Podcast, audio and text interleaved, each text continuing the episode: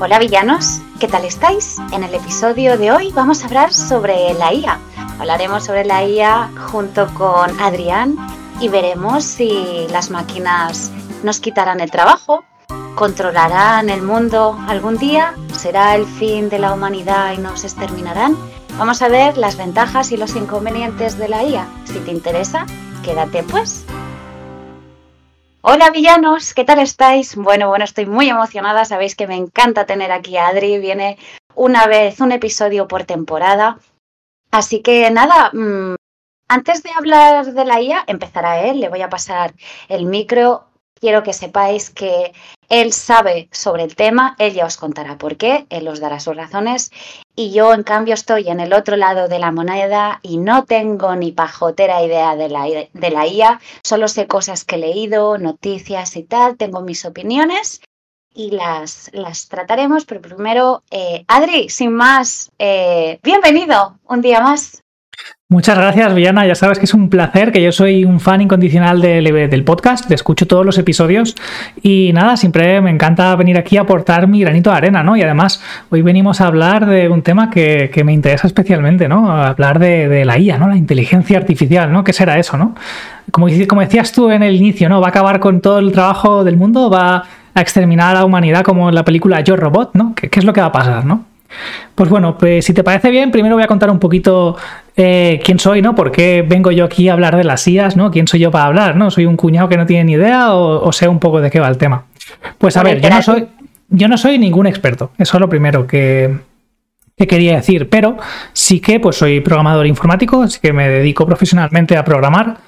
Eh, no programo IAS, eso es una rama que son los data scientists, los analistas de datos y, son eh, gente que se dedica a programar con matemáticas muy avanzadas y, hacer todo este tipo de, de modelos, pero eh, yo soy un programador frontend, me dedico a desarrollar páginas web, pero desde técnicas, no en plan WordPress y tal, sino que yo hago páginas desde cero, pues sé, programar y, hago este tipo de aplicaciones, ¿no? Y actualmente estoy trabajando en Calypso AI, que es una empresa de, de inteligencia artificial, ¿no?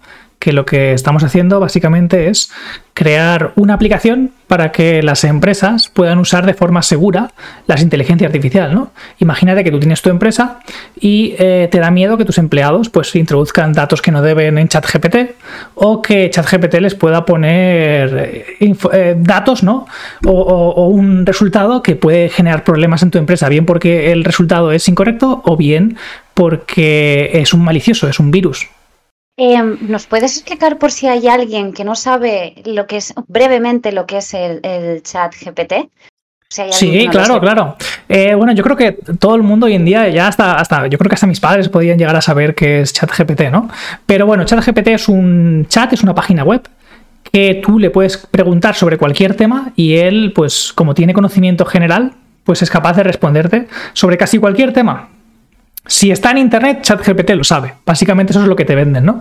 Que, pues, pues tú básicamente le preguntas y te responde. La ventaja es que no es como un chatbot de estos, como cuando vas a Telefónica y te vas a reclamar y te va a un bot con cuatro preguntas eh, prehechas, ¿no? Que además no, la mayoría de veces ni siquiera cumplen lo que tú quieres preguntarle, ¿no? O sea, ni siquiera es, es eh, adaptado. ChatGPT sí. ChatGPT es lo que se conoce como un eh, LLM, Long Language Model, ¿vale? Que lo que es es un tipo de inteligencia artificial generativa, que se llama, que es uno de los más avanzados que tenemos en la actualidad. Se llama inteligencia artificial generativa porque es capaz de generar contenido nuevo, ¿no?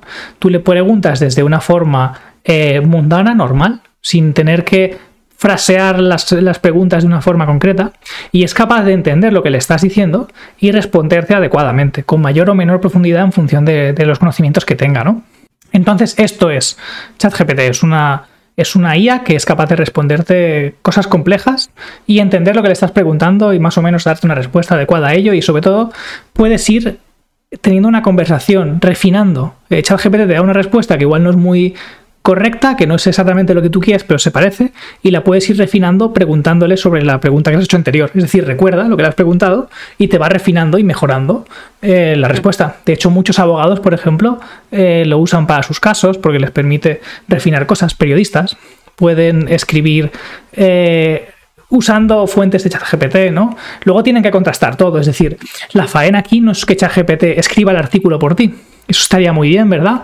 Pero ¿qué pasa? Que luego lo que te explica igual no, tiene, no, es, no es verdad, ¿no? Porque hay una cosa que se llama alucinaciones que tienen las inteligencias artificiales generativas y es que se inventan cosas. Son capaces de generar cosas nuevas, pero también de inventárselas.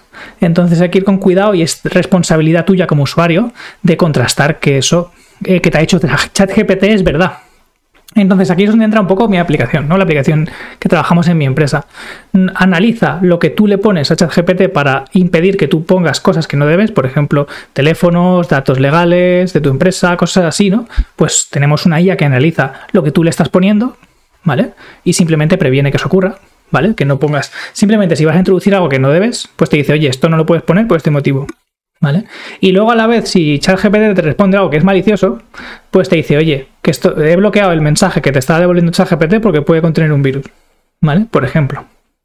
Y además, eh, otra cosa que, que, permite la aplicación que estamos desarrollando es que nosotros validemos, verifiquemos, oye, esto, este mensaje que me ha dado esta respuesta es verdad y la he contrastado en este link. ¿Vale? Así, pues vamos dando feedback y dentro de la organización, si tú compartes esa conversación con alguien, esa persona puede ver que tú ya lo has verificado y, puede acceder al link diciendo, oye, esto es verdad y además lo pone en este link, ¿no? Pues es un poco esa la labor que estamos haciendo, ¿no? Haciendo una aplicación que permita que las empresas usen ChatGPT y, todas estas herramientas, ¿eh? No tiene por qué ser ChatGPT pues de forma segura, ¿no? Entonces, eh, pues eso, sé un poquito de inteligencia artificial porque estoy trabajando en el ramo, no soy el, mayor experto del mundo, pero bueno, probablemente sí que sé un poco más que, la persona de a pie, ¿no? Sí, sí, desde luego más que yo, porque yo gente que seguro que nos está escuchando como yo que no se dedica a nada de esto y que sabemos lo, lo que nos quieren contar y, todas las cosas titulares sensacional, soy sensacionalistas que, que, leemos.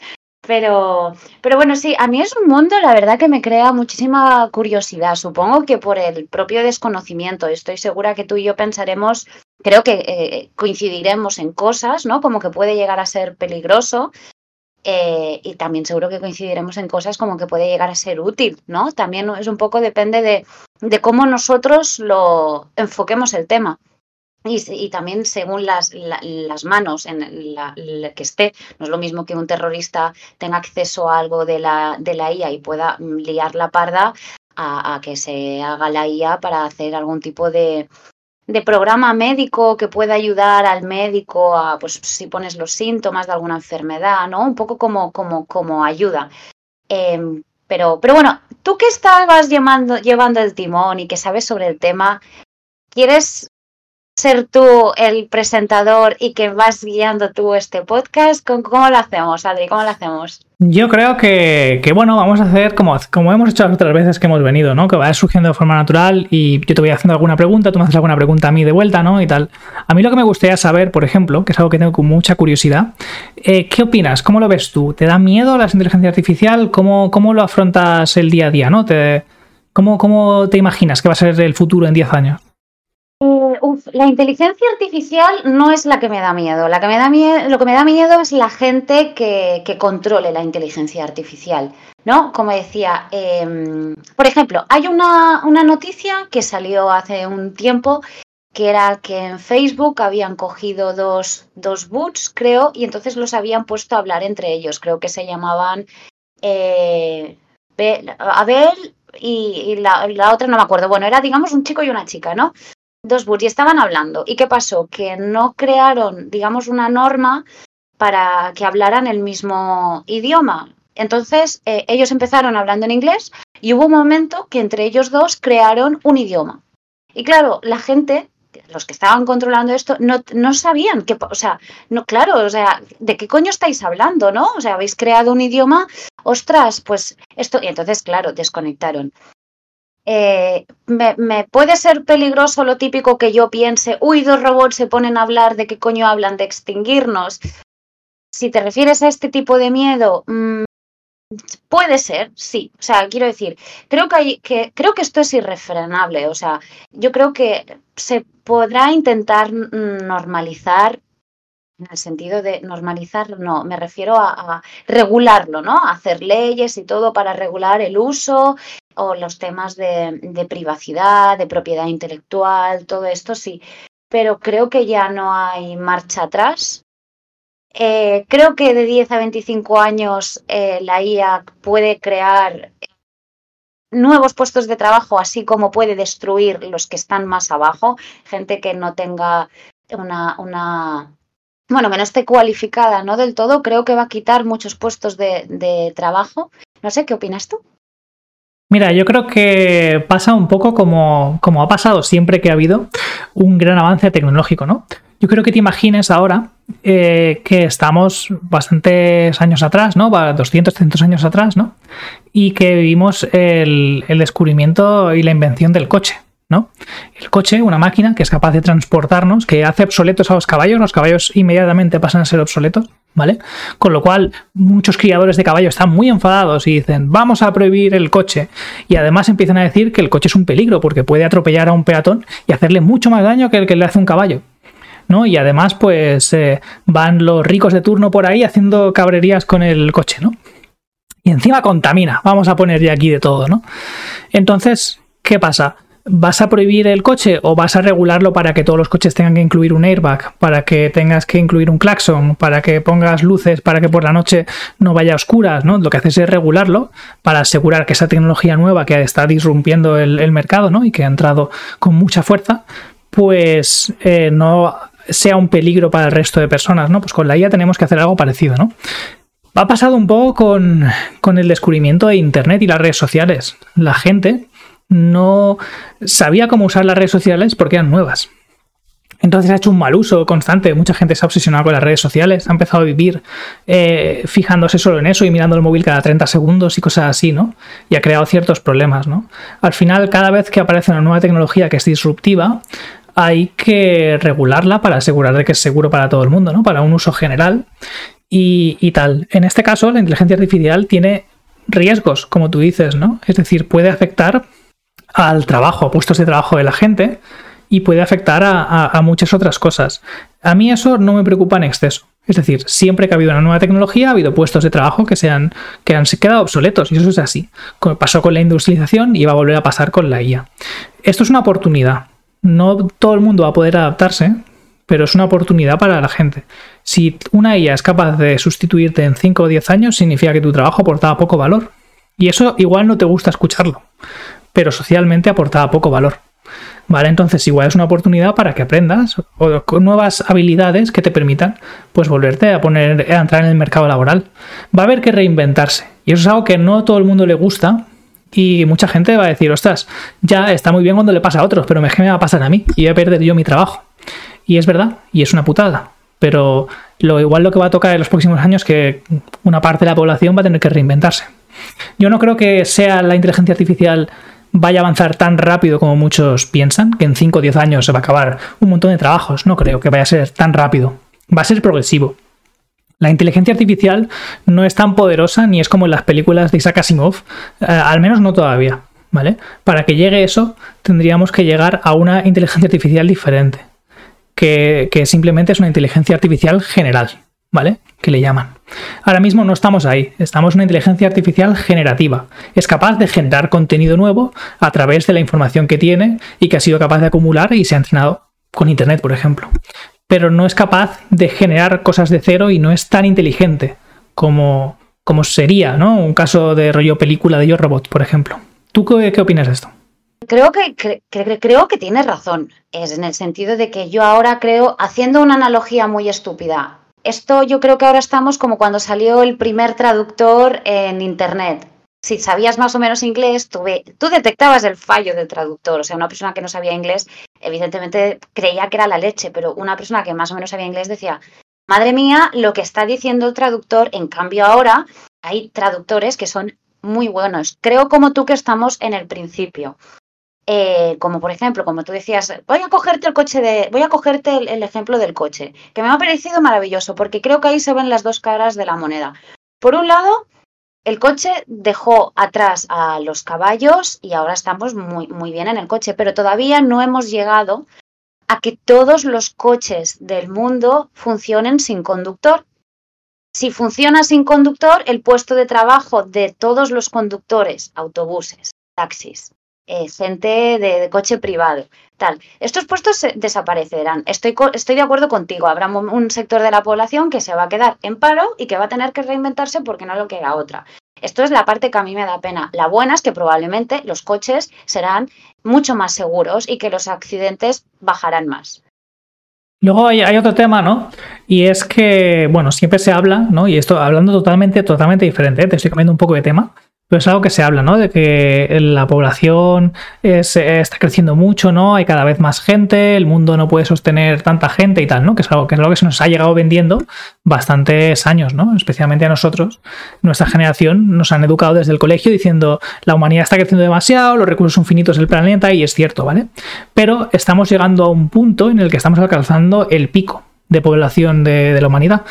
Ya se llevan estudios que predicen que los próximos 30 años la población mundial va a decaer, va a empezar a caer porque cada vez se tienen menos hijos, ¿vale? Y la población cada vez está más envejecida. Esto lo que implica es que igual en 30 o 50 años la población mundial va a caer y van a faltar puestos de trabajo porque la gente, las generaciones pasadas, ¿no? tienden a vivir muchos más años que sus padres o sus abuelos, ¿no? Con lo cual cada vez tenemos una población más envejecida y se tienen menos hijos, así que cada vez hay menos jóvenes que cubren esos puestos de trabajo. Lo que va a ocurrir es que cada vez va a ser más difícil que haya un relevo generacional de población que sea capaz de suplir los puestos de trabajo de sus padres. Así que la inteligencia artificial es una eh, oportunidad para cubrir esos puestos de trabajo que no se van a poder cubrir con personas. Así que, por un lado, vamos a necesitar menos personas para hacer los mismos trabajos y por otro lado vamos a tener menos personas trabajando, lo cual encaja muy bien. Quiero decir, puede que no sea tan dramático como la gente piensa. Puede que en 50 años esto no sea tan dramático como la gente piensa, pero em, sí que es cierto que los que nos pillen a mitad, pues igual acabas quemándote un poco. A mí me da miedo eh, en el sentido, si nos ponemos fantasiosos, ¿no? Vamos a abrir un poquito la mente. Imagínate, estos dos robots empiezan a hablar en un idioma que nadie conoce. ¿Quién te dice? Me pongo fantasiosa, ¿eh? Que, todo el mundo lo sepa. Pero ¿quién te dice que esta inteligencia artificial dice, mira, eh, para el planeta Tierra, los seres humanos son el cáncer del planeta? Y se lo están cargando con el plástico, con las contaminaciones, bla, bla, bla, bla, bla. ¿Hasta qué punto puede llegar la, inteligencia a, me pongo a, lo bestia, ¿no? Al exterminio, porque mira, hoy estaba leyendo una noticia que decía que gente del chat GPT, de los que pertenecen a, ejecutivos y tal, luego otros que eran de Facebook, otros de tal, uno que dimitió, que era un alto cargo de no sé qué empresa, que, que muy relacionada con este tema, que dimitió porque decían que esto como se nos vaya de las manos o caigan manos, mal las manos, mm, podemos tener un problema, un problema grave. Quiero decir, ahora te paso la palabra, pero como evolución, o sea, yo entiendo la cara buena, cara buena de, de la tecnología que nos ayuda, que nos hace los sistemas más seguros, ¿qué tal? Pero, pero, ¿y si cae en malas manos esto? ¿Qué pasa entonces? Yo creo que, bueno, para eso, primero, nuestros políticos tienen que regular, que hacer regulaciones que decidan y, definan cómo es la buena IA, ¿no? Porque puedes, como dices tú, se puede dedicar para mal, pero es una herramienta, ¿no? Al final tú puedes dedicar un coche para atropellar a gente en la Rambla de Barcelona, como ocurrió en el atentado terrorista aquel de hace tantos años, o puedes dedicarlo para transportar a gente como un taxista o para ir al, pueblo el verano, ¿no? Todo depende de cómo lo uses. Em, con el tema de que dices de que el, CEO de aquella empresa eh, dimitió y tal, yo creo que te refieres al, de OpenAI. El caso es que mm, hay, hay, un tema aquí de sensacionalismo, ¿vale? Este año eh, se ha puesto de moda el tema de la IA, ¿no? Y todo el mundo ha empezado a hablar de ello mucho porque salió el chat GPT y como que que levantó mucho el interés de la gente, ¿no? Porque la gente de a pie empezó, le das acceso a ChatGPT y empieza a tocar y hacer, ostras, me responde cosas que tiene razón, ¿no? Y parece como que tiene mucho más potencial. Y se ha hecho una pequeña burbujita, ¿no? En el sentido de que parece que es mucho más poderosa de lo que realmente es la IA, ¿no? Como dices tú, em, es como los traductores al principio, ¿no? que si no tenías ni idea de inglés, pues parecía que era genial, ¿no? A, mí me pasa. Yo, por ejemplo, si le hago preguntas de programación, ¿no? si le preguntas algo sencillo, te lo responde bien. Y dices, oye, mira, mira que el tío, que inteligente, me lo ha respondido bien. Pero si le preguntas algo complejo, algo ya hay un problema con cara y ojos, ¿no? Eh, te das cuenta de que lo que te responde es una basura. Literal, una basura, es, es inserible. Si tú igual no sabes muy bien de código, dices, ostras, qué bien, lo voy a copiar y lo voy a pegar. Y te das cuenta que no funciona que lo ejecutas y no va. Y dices, ostras, pues no ha ido. Entonces le vas preguntando y al final, si le dedicas un rato a preguntarle, pues te acaba diciendo algo que tiene razón. Em, pero no es tan inmediato, ni tan fácil, ni tan potente como la gente se piensa. Es muy potente porque antes no teníamos esta herramienta y de pronto la tenemos. ¿Vale? Y si son cosas sencillas, pues te va a dar una resolución. Pero muchas veces no es ni la buena, ni correcta, ni una solución perfecta. Claro, pero tú ahora porque me estás hablando del presente, o sea, estamos, como diciendo, estamos en el traductor todavía prehistórico, pero ¿qué pasará más allá? ¿Qué pasará dentro de muchos años? A mí esto es lo que me, lo que me deja intrigada. Imagínate una realidad virtual donde tú te pones unas gafas y estás, bueno, pues si en la vida real no tienes amigos, por lo que sea, o no tienes pelo y en una realidad virtual pues te puedes hacer más guapo, tienes más amigos. quiero decir, esto extrapolándolo a un extremo, ¿y si hay gente que se suicida por culpa de este tipo de... ¿Hasta qué punto me refiero llevándolo muy al... ¿Me explico? Sí, a ver, entiendo lo que dices. De todas maneras, yo creo que no vamos hacia ahí todavía. Hacia donde estamos yendo es, vamos a crear herramientas que utilizando inteligencia artificial nos hagan la vida más fácil. No necesariamente hablamos de robots humanoides que caminan por ahí con inteligencia y que hacen las tareas de una persona. Sí que se ha visto, por ejemplo, que Amazon está empezando a utilizar robots en sus empresas logísticas. Salió un vídeo muy gracioso hace unos días, ¿no? Que salía el Dani Mateo, creo que, que era hablando y comentando sobre ello, ¿no? Y era muy gracioso porque si no era Dani Mateo, pues lo siento, ¿eh? pero uno, uno de estos eh, presentadores de medio comedia y tal que hay en España, ¿no? Pues hablaba y se reía, ¿no? Que decía que, el robot era, eh, iba muy lento, ¿no? Que esto una persona lo hacía mucho más rápido y es verdad. Ahora mismo tú lo ves y dices, ostras, el robot parece medio patoso, como pilla un bordillo se lo come de boca, ¿sabes? Y encima va lento. Pero el robot trabaja 24 horas. la persona trabaja en turno de 8 horas y frena una hora para comer. Entonces, el robot trabaja 24 horas. Igual no necesitas que vaya tan rápido porque va a estar trabajando ahí sin comer, sin beber, sin respirar y sin hablar con el compañero y contándole que se ha peleado con su tío o el cuñado, ¿sabes? Entonces, pues bueno, tienen esa ventaja, ¿no? Yo veo que yo creo que va más por ahí. No me preocupa tanto porque habría que ser un poco imbécil, ¿vale? Para generar IAs que tomen decisiones que tomen decisiones por ti. Si estás dejando que una IA tome una decisión por ti, ahí empieza a haber problemas, ¿no? Si dejamos que ahora las IAs decidan cuándo vas a lanzar un misil nuclear, pues igual tenemos un problema. Si vas a, si vas a dejar una IA que decida eh, a quién le das una hipoteca o quién no, pues igual tenemos un problema, ¿no? Este tipo de cosas es lo que hay que controlar. ¿Qué dejamos al control de las IAs y qué no? Ahora mismo las IAs no son capaces de hacer nada por sí solas. Necesitan que tú le preguntes y son capaces de generar respuestas. Eh, puede llegar a un punto en el que sean autónomas, en cierta manera, ¿no? Pero también quería comentar una cosa, ¿no? Y es que cuando se piensa en IAS, todo el mundo ahora mismo piensa en ChatGPT. Y estas IAS que son capaces de darte respuestas y que son muy inteligentes y tal. Pero es que IAS venimos utilizando desde hace décadas. Cuando hablamos del famoso algoritmo de YouTube, es una IA te está, buscando según tus patrones de uso y tus patrones de, visualización y donde entras, es capaz de elegir el mejor vídeo para ti. Cuando hablamos del feed de Instagram, estamos hablando de que es una IA también, que es capaz de pensar en qué contenido te ha gustado más recientemente y qué mm, em, trendings hay en ese momento para ofrecerte ese contenido. Entonces, IAs llevamos utilizando desde hace muchos más años de lo que nos pensamos.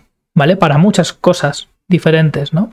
Entonces, ahora mismo, justo lo que ha pasado es que este año pues se ha dado una conjunción de temas, ¿no? Ha habido la tecnología necesaria, tenemos eh, los ordenadores suficientemente potentes, eh, varias empresas como eh, Nvidia, por ejemplo, están invirtiendo grandes recursos y dinero en eso, ¿no? Justo OpenAI ha sacado ChatGPT y tal, ¿no? Entonces hay como mucho interés de golpe y se ha magnificado un poquito, se ha hecho una pequeña burbuja. Es como cuando hace tres o cuatro años todo el mundo hablaba del 5G y eso iba a ser mm, el cambio de paradigma del mundo y vamos a tener velocidades supersónicas en el metro y la realidad es que tú vas mirando el móvil en el metro y se sigue cortando, ¿sabes? O sea, no, ha sido la revolución que todo el mundo pensaba, ¿no? No estoy diciendo que la IA no lo vaya a ser, ojo. La IA en 10, 15, 20 años mm, la vamos a tener todos. Todos vamos a usar la IA cada día. Estoy convencido de ello en 10, 15 años. Todo el mundo, de una manera o de otra, en tu móvil, eh, para hacer la compra, para decidir dónde invertir, para hacer tu trabajo diario, vas a usar una IA u otra. Estoy convencido, todo el mundo pero no va a ser un robot humanoide que va a hacer, va a tomar decisiones por ti. No va a ser así. ¿Por qué? ¿Quién te dice que dentro de nosotros no lo veremos, pero ¿quién te dice que algún día, como se ve en las películas, no? Yo, yo todo el rato me pongo en, en, el lado de la gente que no sabe y la gente que fantasea, ¿vale? Y tú muy bien que me lo vas siendo muy, muy programador, muy tal. Pero ¿quién te dice que un día una IA no tenga un propio, un, un propio pensamiento? O que pueda sentir una emoción, o que pueda enfadarse, o me explico características de los... O sea, tú, tú me estás siendo muy lógico qué es lo que tiene que ser, pero ¿quién te dice que en algún punto de la historia no haya un clic? Vale, entonces vamos a hablar de lo que es una, inteligencia artificial, ¿no? Porque hemos, hablado aquí unos cuantos palabras, ¿no? Inteligencia artificial generativa, que si ChatGPT, que si LLMs, ¿no? Te está hablando aquí unas cuantas cosas, ¿no? Pero me ha faltado, y, muy mal por mi parte, esto tendría que haberlo comentado al principio del vídeo, del podcast, ¿no? Que es, ¿qué es una IA, ¿no? Pues una IA al final es un programa ¿vale? Eh, mucho, muy complejo, ¿eh? No es como un, un, programa, una aplicación web o algo, sino que es un programa como muy complejo ¿vale? Que utiliza matemática muy avanzada, que es capaz de emular algunas características de inteligencia humana. Por ejemplo, es capaz de hacer ciertos razonamientos, es capaz de coger grandes volúmenes de datos y darte una respuesta a una pregunta, ¿no? Eso es la inteligencia artificial, ¿vale?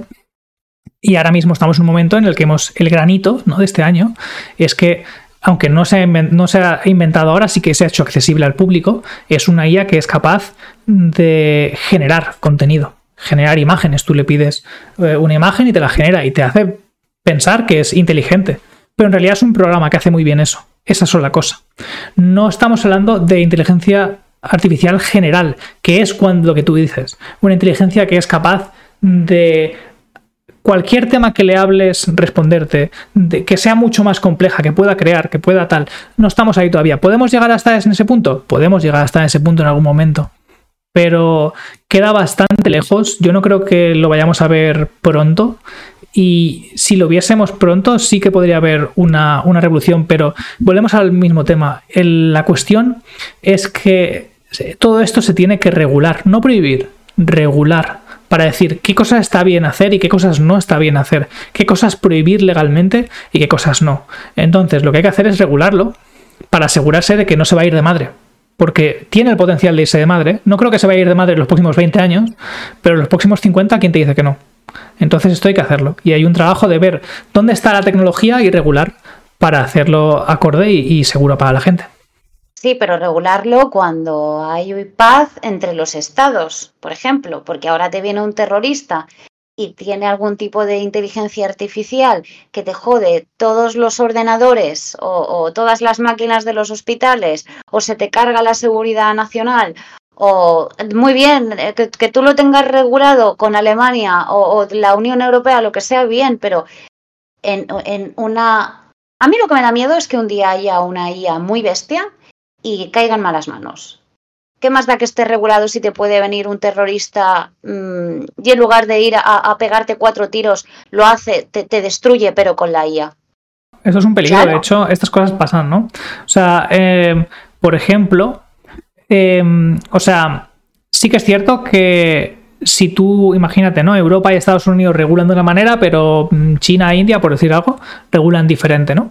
Pero, por ejemplo, ahora mismo estamos en un momento en el que todos los países están intentando eh, llegar a acuerdos. Hace la semana pasada eh, se llegó un acuerdo eh, Europa, Estados Unidos, China, creo. Si lo estoy diciendo así de memoria, sé que tampoco me hagas mucho, mucho caso, pero varios países, bastantes países, entre ellos creo que estaba China, que han decidido hacer un modelo de regulación al, estilo japonés. ¿no? Había varias, varias alternativas. Una que era el estilo americano, que era básicamente deja que todo el mundo haga la IA como quiera y ya se verá. ¿Sabes? El estilo europeo que era vamos a prohibir un montón de cosas, vamos a hacerlo súper restrictivo. Y el modelo japonés que era un poco pues entre medias, ¿no? Vamos a restringir algunas cosas que son más críticas, ¿no? Para, no, para impedir que se hagan ciertas cosas, ¿no? Y vamos a dejar vía libre un poco a otras, ¿no? Entonces, eh, se están llegando a acuerdos entre países. Como tú dices, sí. ¿Qué pasa con los países que no están en todo ese acuerdo? Pues pueden hacer lo que les dé la gana. ¿Vale? Y eso es así y es un riesgo y es un peligro. Y precisamente por eso hay empresas, pues como la que trabajo yo y otras que seguro que hay, que y si no se van a crear, que van a ir generando este tipo de protecciones, ¿no? Estoy seguro de que dentro de un tiempo, pues igual que hay hackers en plan de internet, ¿no? Pues puede que haya hackers de, de, IAS, ¿no? Y hagan todo este tipo de cosas. No lo veo descartable. Al final, a una IA ahora mismo, de, para entrenarla, necesita un gran volumen de datos. Se entrenan con internet y se entrenan con otras cosas. Pero eso es un riesgo porque depende cómo lo entrenes, es capaz de actuar de una manera o de otra. Y si la entrenas con datos maliciosos o datos que estén en mal estado, pues puedes generar una IA defectuosa. Entonces, como siempre, para mí el problema y el riesgo viene en el momento en el que le dejes decidir cosas que tengan impacto sobre personas. Si tú dejas que las IAs vayan solas y tomen decisiones que impactan a personas, ahí es un problema.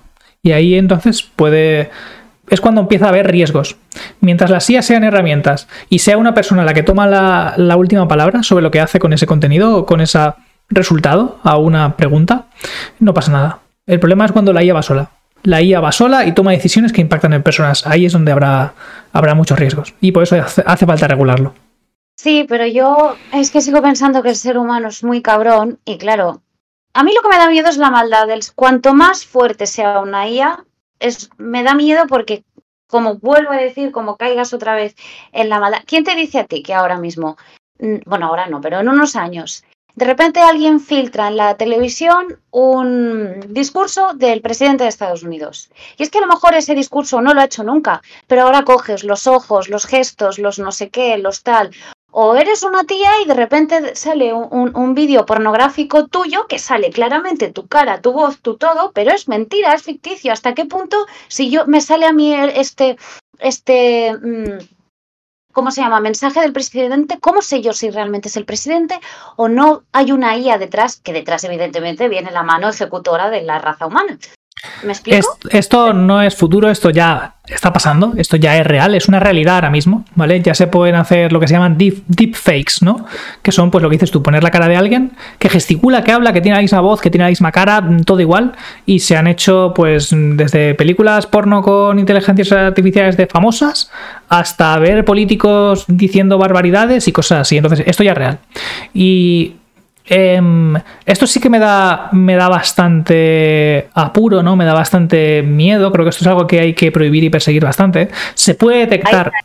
Se puede detectar cuando un vídeo es creado por inteligencia artificial, pero no por nosotros, no por nosotros que somos ciudadanos de a pie, ¿no? Tú si tienes. Eh, los gobiernos son capaces de detectar este tipo de vídeos fraudulentos, ¿vale? Y hay empresas trabajando y colaborando con gobiernos para precisamente detectar este tipo de vídeos y reaccionar a ellos, ¿vale?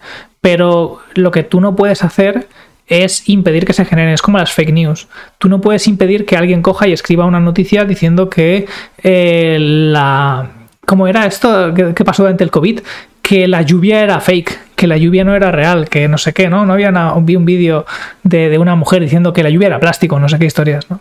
Total, eh, la gente, tú no puedes impedir que ese vídeo lo grabe alguien y lo publique en internet, pero tú puedes coger y retirarlo ese vídeo, ¿no? Intentar que no se propague y hacer la contrainformación, decir eso es falso, no sé, y tal, ¿no? Entonces, es muy difícil impedir que eso vaya a ocurrir, porque va a seguir ocurriendo. Porque la gente ahora cada vez tiene más tecnologías y en vez de coger y grabarte un vídeo diciendo tonterías de que la lluvia es plástico, pues va a salir alguien diciendo, con la cara de Einstein, diciendo que sí, que sí, que la lluvia era plástico, ¿sabes?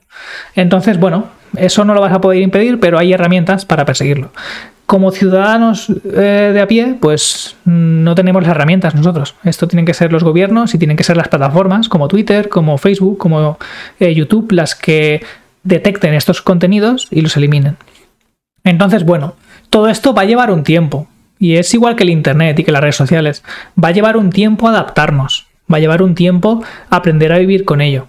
Mm, hoy en día, cuando tú y yo éramos eh, adolescentes, pues no existía Facebook. Bueno, empezó a existir ya cuando éramos adolescentes, pero cuando éramos unos niños no existía Facebook. Hoy en día, niños con 7 años ya tienen internet y un iPad y están mirando el internet y haciendo de todo. Y jugando al Fortnite, alguno de ellos y todo. O sea, quiero decir, la sociedad va a cambiar y nos tenemos que adaptar a ello. Te abro melón, mm, porque me, viene un poquito así bien cogido. ¿Qué te parece que, que un niño tan pequeño tenga eh, acceso a, este tipo de tecnología. Quiero decir, por un lado está muy bien, ¿no? Porque como, por ejemplo, nuestros padres no tenían vídeos de YouTube si no entendían una batalla y tú puedes ver en YouTube vídeos sobre la batalla, sobre tal. O sea, por ejemplo, pero es que eh, estos niños cada vez tienen información más joven, quiero decir, académicamente creo que está muy bien porque se les abre un campo. Tú antes te hablaban de un general y da gracias si veías la fotografía en un libro. Bueno, esto, esto en la época de mis padres. Mm, yo ya no tanto, pero ahora eh, eh, es que como siempre me, es que me parece me parece las dos caras de la moneda. A veces pienso una, a veces pienso otra, pero que los niños tengan acceso tan tan jóvenes a todo esto, ¿no? Que al final me da la sensación que un niño queda con otro niño para jugar y están uno al lado del otro, sentados en el mismo jugar, o sea, sofá, uno con el móvil y el otro con el iPad, en lugar de estar haciendo un puzzle, por ejemplo, o, persiguiéndose o lo que sea. Esto me, preocupa mucho la, la, que la gente se vuelva cada vez más individualista o más solitaria por culpa de la, de la tecnología. A ver, es muy fácil opinar sin tener hijos y, desde nuestro pero yo sofá. Veo. Yo lo veo porque tengo una persona, no voy a decir quién, pero que tiene un hijo y este hijo tiene 10, 11 años, tiene un uso de la PlayStation de que es una pasada, o sea, a nivel de una persona de 30 años, y o sea, es, porque nació casi con, con, el mando de la Play debajo, pero dices, ostras, es, que es muy joven. ¿Cómo, puede tener este, este, dominio ya tan... Eh, para mí es demasiado temprano.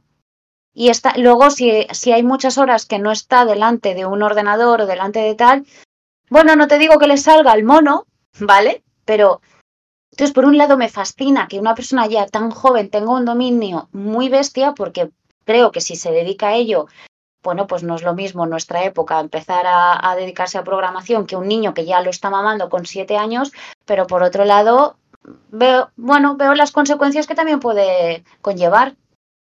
Yo creo que lo que te digo, es muy difícil opinar sin, sin ser padre y desde fuera.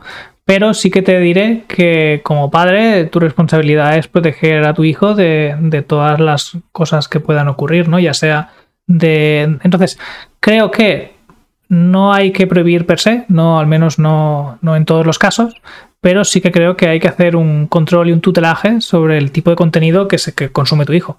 Es decir, no vale con dejarle el iPad, toma niño, no des por saco y mira lo que quieras. Hay que dejarle que mire, pero estar tú al lado, ver qué contenido está viendo y de alguna manera filtrar ese contenido. No darle acceso a Internet total darle acceso a ciertas webs, a ciertos canales de YouTube, a ciertas cosas, porque si no, lo contrario es exponer a tu hijo a muchos riesgos, ¿no? Porque si ya son riesgos que hemos hablado de deepfakes y de, y de cosas así para adultos, imagínate para un niño que no es capaz de filtrar porque no tiene ese conocimiento todavía, porque es más infantil, es, es, es menor, ¿no? No tiene esa capacidad de decidir si lo que está viendo es bueno malo o, hasta qué punto está bien, ¿no? Entonces, bueno, yo creo que como padres tenemos esa responsabilidad y de hacer ese tutelaje y de, y de tal. En cuanto a exponerlo durante tantas horas, yo creo que lo que habría que hacer. Y de nuevo, hablo sin ser padre y, y esto veremos unos años cuando yo tenga mis hijos, ¿no? Pero creo que en vez de dejarle las 24 horas los dispositivos disponibles, probablemente lo que habría que hacer es destinar un tiempo del día, un par de horas o el tiempo que necesite, ¿no? Si va a estar usándolo para estudiar, pues se le deja durante ese rato. Eh, y luego para ocio, pues se lo deja también un rato. Y mis padres cuando yo era pequeño me dejaban jugar a la Play pues un cierto tiempo. ¿Sabes? No me dejaban ahí la Play 12 horas eh, cada día la persona que yo te hablo, que, es un niño, sea, sale a jugar, tiene sus amigos, quiere decir, no, tampoco quiero dar la imagen que, que, está, que este niño está 24 horas, ¿no? Pero bueno, es que están muchas horas, son muchas horas.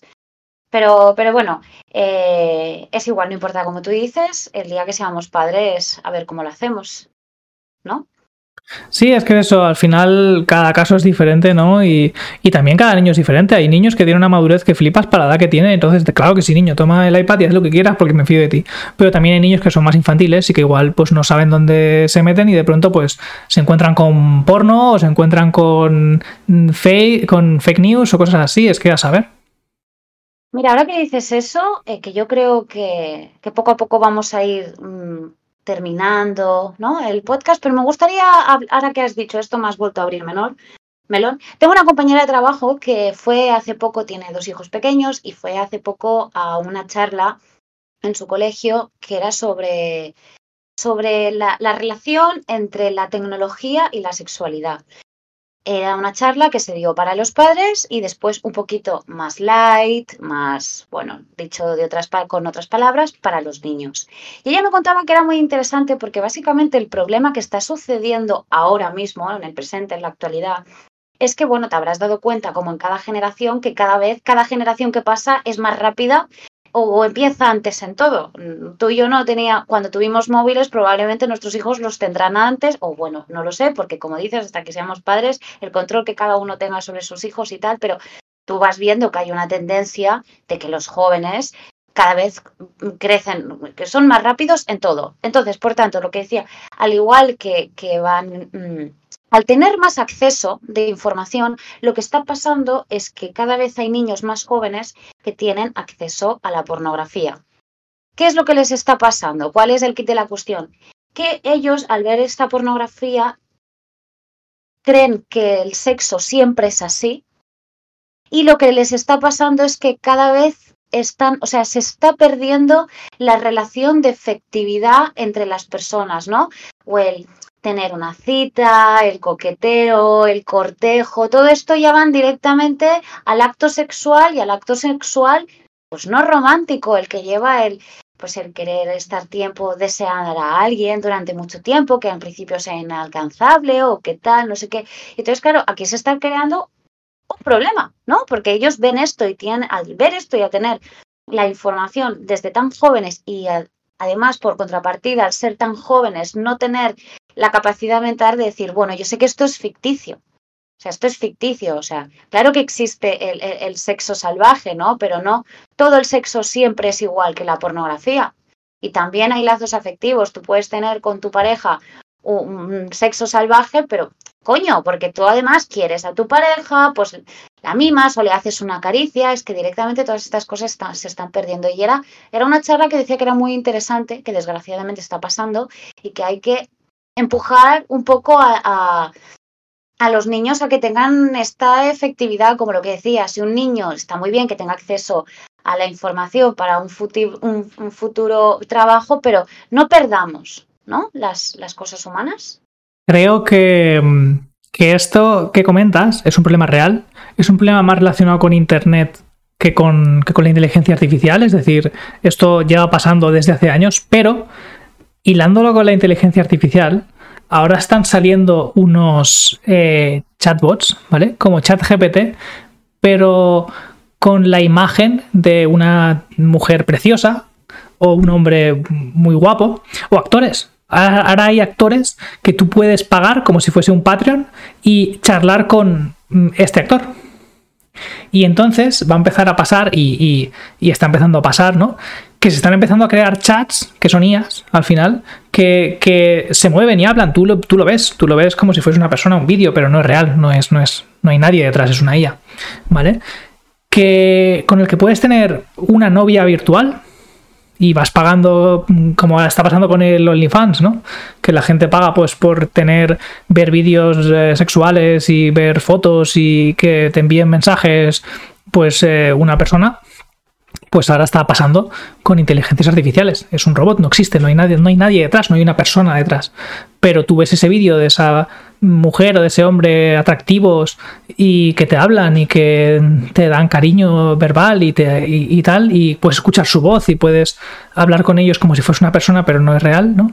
Y esto es un problema y un reto serio. Todo esto puede fomentar que toda la gente que se siente sola, y hay mucha gente que se siente sola, ¿no? Hoy en día, eh, pues se haga un novio virtual que no es real y se deje mucho dinero pagando por algo que no es real. Esto me recuerda a la película que se llama Her, que es de Joaquín Phoenix, gran peliculón, quien no la haya visto. Pero claro, te, te plantea, como tú dices, un reto, ¿no? Mm, vale, sí, tú lo pagas y tú sabes que esto es ficticio, pero ¿y si a alguien se le va la cabeza? ¿Y si alguien se enamora realmente de una IA? ¿no? Que cada vez estará más aislado de, los seres queridos. Es, peligroso. Pero es que esto, está pasando. O sea, esto ya no estamos hablando del futuro, es que esto está pasando ya hoy en día, ¿no? Y son este tipo de cosas precisamente el que hay que regular. El problema es que las regulaciones van siempre después. Primero sale una tecnología y algo empieza a ocurrir y luego se regula, ¿no? El problema es toda la gente que se queda por el camino. Bueno, es que no puedes regular algo si no sabes un poco las consecuencias ¿no? que pueden haber, el tipo de peligrosidad. O sea, cuando las cosas pasan, pues evidentemente dices, vale, pues regulo o luego modifico una ley o lo que sea. Pero bueno, cerrando un poco ya el capítulo, yo me quedo con varios titulares de hoy. Titulares por tu parte que han sido, no está yendo todo esto tan rápido como como parece, llegaremos, pero calma, que, no estamos en una película de Blade Runner, ni, ni, ni, ni las máquinas mañana nos van a matar, ¿no? Que esto era un poco el principio en la introducción, se acabarán con nosotros las máquinas. Eh, hay seguridad detrás, hay empresas que se dedican a esto, tú entre ellos, a que esto no se vaya de madre y que el, sistema funcione. Y, qué más titular nos has dado? Eh, bueno, tú estás positivo, con confianza, ah, como la oportunidad. Para ti la IA es la gran oportunidad para renovarse, para reinventarse, para que tengamos más seguridad y no, esto es un poco tu Sí, totalmente. Yo creo que es una gran oportunidad que tiene muchos riesgos, ¿no? Y, hay que trabajar para ellos, no se van a, desaparecer los riesgos mágicamente, ¿no? Hay que regularlo por un lado legalmente, ¿no? Los políticos tienen trabajo que hacer para desarrollar estas leyes y luego aprobarse, ¿no? Y luego las empresas tienen que ser capaces de generar productos que garanticen seguridad. Siempre, ah, cuando apareció Internet, luego aparecieron antivirus, ¿no? Y, y todo este tipo de cosas, ¿no? Entonces, pues tiene que haber un poco de todo, ¿no? Pero se tiene que dejarla. Es, es un reto y es un reto bastante grande porque se tiene que dejar la suficiente libertad como para que las empresas sean capaces de desarrollar una tecnología y, hacer avanzar a, la sociedad y a la vez se tiene que regular para que las partes más nocivas no dañen a la gente, ¿no? Entonces es un reto, veremos qué tal lo afronta la gente y bueno, esto, eh, la vida es así, ¿no? Al final, como tú has dicho al principio, esto no se puede parar. Así que lo único que se puede hacer es seguir caminando e intentar no tropezar demasiadas veces, ¿no? Ver el lado, el lado positivo. Al final te has hecho una reflexión y un podcast positivo porque sabes de lo que hablas y creo que el reflejo al final, yo he sido más temeraria, más sí, pero y si no sé qué, sí, pero y si no sé cuántos, y al final es por puro desconocimiento. Bueno, como todo en la vida, ¿no? Todo lo que te da miedo en la vida es por el puro desconocimiento. Pero, pero bueno, ya lo veremos, ¿no? Ya veremos qué pasa. Si algún día hay alguna noticia así súper interesante del tema, prometo volver a traer a Adrián para que, para que nos la cuente y nos, nos, nos rompa el titular sensacionalista y nos explique bien bien qué pasa, por qué pasa y cómo pasa. Mucho éxito en tu trabajo. Muchas gracias. Eh, doy fe que es, un gran trabajador, es, un acuariano muy trabajador, se lo rifan siempre en, las empresas, o sea que... También, por otro lado, que sepas una cosa, si un día una IA va mal, yo te voy a culpar y probablemente todos mis villanos también. Así que hazlo bien y, por favor consigue, sigue controlando las IAs y, y por favor que no nos maten, ¿vale? Gracias. Así que hoy vas a despedir tú el podcast se siente es lo que hay, te, te, vendo aquí. Así que yo me despido, villanos, me despido, luego se despedirá Adri, cerrará el programa. Eh, nos vemos en el siguiente episodio, más y mejor. Un besito a todos, villanos, como siempre, hacer travesuras. Chao. Bueno, pues nada, ha sido un placer, Villana. Muchas gracias por invitarme y lo podemos dejar por aquí. Y ya sabéis, mucho cuidado con los deepfakes, mucho cuidado con la IA, que aunque da miedo, va a ser, va a ofrecer muchas oportunidades y nos va a hacer eh, avanzar mucho como sociedad. Ya veréis como sí. Pues sin más, me despido. Hasta luego. Adiós.